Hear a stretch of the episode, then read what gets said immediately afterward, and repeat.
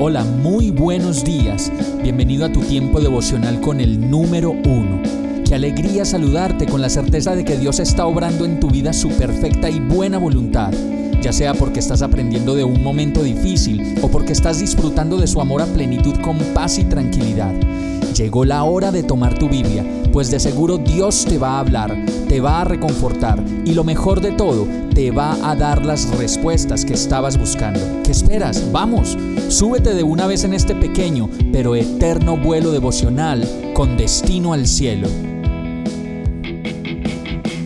Y el mensaje de hoy se llama Con tus propios ojos lo verás. Isaías 30:20 dice, aunque el Señor te dé pan de adversidad y agua de aflicción, tu maestro no se esconderá más, con tus propios ojos lo verás.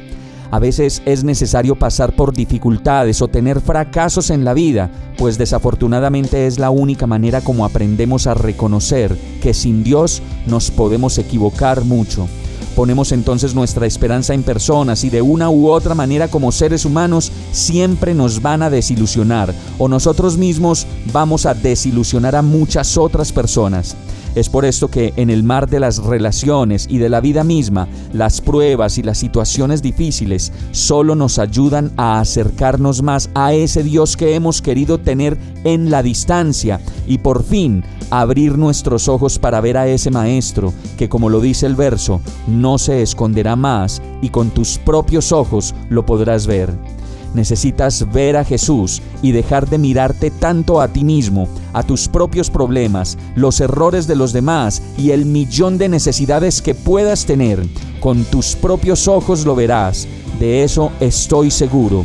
Solo con disponer el corazón, bajar un poco la cabeza y reconocer que solo no lo vas a poder lograr. Vamos a orar. Me rindo, Señor.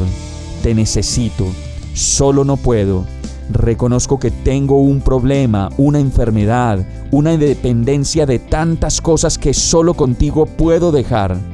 Ven a mi vida, enséñame Señor, perdóname por considerar que soy el Dios de mi vida y acércame a tu presencia. Y todo esto te lo pido en el nombre de Jesús. Amén. Hemos llegado al final de este tiempo con el número uno no te detengas, sigue meditando durante todo tu día en Dios, descansa en Él, suelta los remos y déjate llevar por el viento suave y apacible de su Santo Espíritu. Solo compártelo con quien lo necesite y ames. Hoy, de la mano de Dios, todo será un gran día.